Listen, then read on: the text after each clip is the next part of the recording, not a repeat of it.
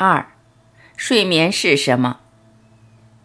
或许到现在，你心里还一直认为，要了解或了解失眠，首先要了解睡眠。然而，从我的角度来看，这种前提倒不是必要的。毕竟，睡眠是我们每个人都有的本能，并不需要懂了睡眠才可以睡着。你会发现，到现在我还没有开始从生理的角度解释什么是睡眠。一般睡眠的书籍可能会先集中说明睡眠的生理作用，尤其我个人有医学和科学的背景，更应该如此。然而，我选择用这种相反的手法，我相信你也已经发现。我想谈的倒不只是睡眠或失眠，而是更大的意识层面。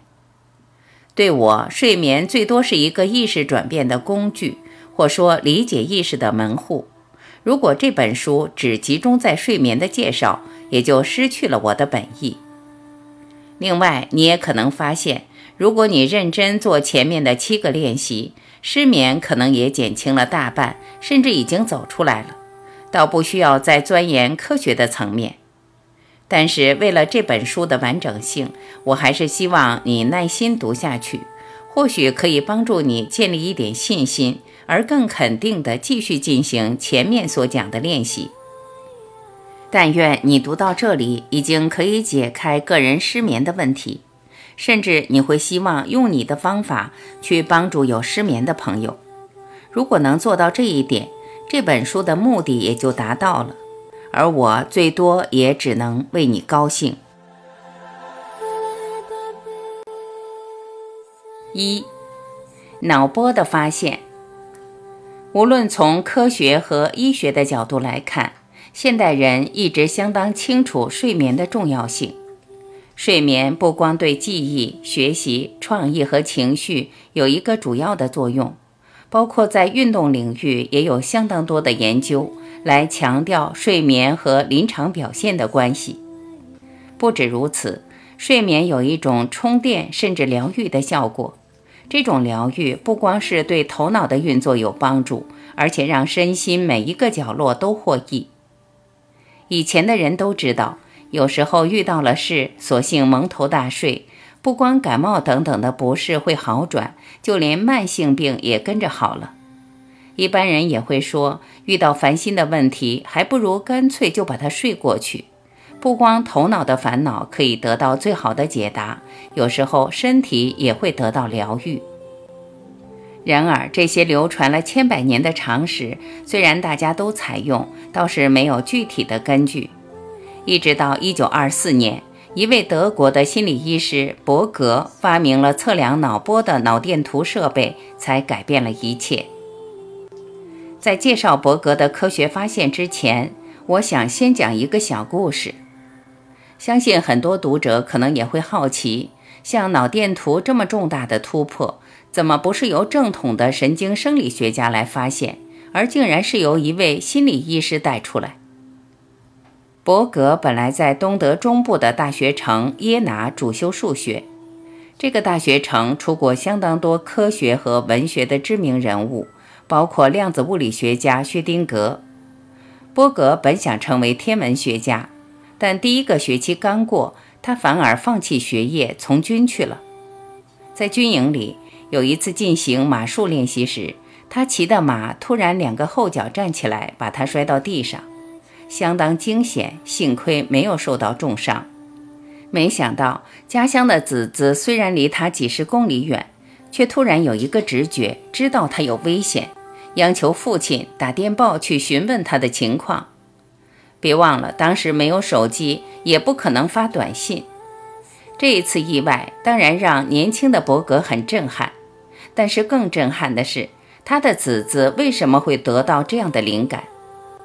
伯格在一九四零年这么写：“在生死关头的那一瞬间，我大概把自己的意念转达了出来，而子子和我很亲近，也就自然成了这个念头的接收者。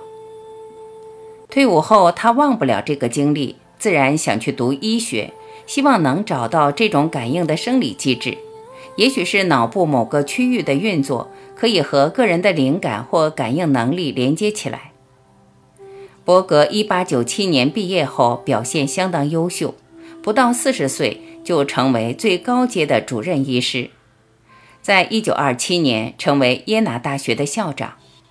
1924年，他发现了脑电图的现象、技术和设备，就连“脑电图”这个词也是他发明的。脑电图的操作很简单，最多只是把一些电极贴到头皮上，不会疼痛，也没有侵入性。虽然电极和大脑皮质的神经元之间还有头皮和头骨的阻隔，也难免受到肌肉牵动和外在环境的干扰，但是还是可以测到一些很小的电压变化。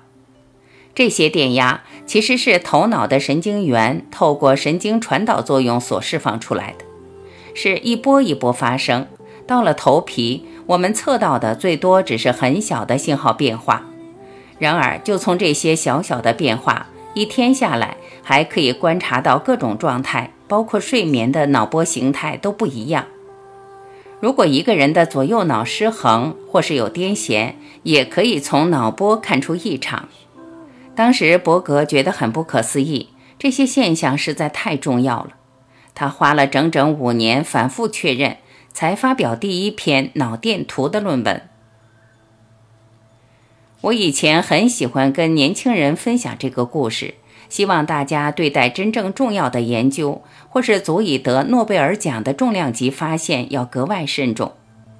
现在的研究人员受到升等和经费申请的压力，有时候即使在克服一个相当有分量的题目。也等不及把完整的推论验证完成，就要抢时间分段发表，好像舍不得把各方面的证据累积起来，做一个真正有深度、有重量的突破。伯格明明是一位心理医师，却发明了脑电图，这个事实相当有趣。毕竟，一般的医师和生物学家会认为，心理医师的科研基础不够扎实。反过来，心理医学界也会嫌他不够正统。伯格的论文发表之后，过了大概十年，其他主要的实验室陆陆续续重复了他的发现，脑电图的研究才开始被大家接受。伯格不光是发明测量脑电图的设备，还发现一个奇妙的脑波模式，是每秒振动九至十四次的阿尔法波。也有人用他的名字称为伯格波。我在静坐、不合理的快乐和短路介绍身心变化时，也常提到阿尔法波。伯格除了发现阿尔法波，代表一般清醒状态的贝塔波，也是他发现的。我们一般清醒的状态，脑波的频率是比较快的，例如每秒振动十四至三十次的贝塔波。和每秒振动三十次以上的伽马波，相较之下，阿尔法波算是比较慢的脑波了。早期的科学家并不知道有伽马波，是脑电图突破了类比设备的上限，科学家才看见了伽马波，并且体会到这是代表一种高度清醒的专注状态。伽马波的状态，有人认为就是心流。此外，还有昏沉入睡的西特波。每秒振动四至八次，以及深睡状态的德尔塔波，每秒一至三次。很有意思的是，不同形态的脑波其实是因为脑电图设备改进才发现的。我时常说，我们观察的工具限制了我们所能够看到、体会到、理解的。限制脑科学家的是脑电图的设备，限制我们每一个人的是五官和头脑。三十多年来，我每次谈到静坐可以让脑波变慢，也一定会谈到阿尔法波。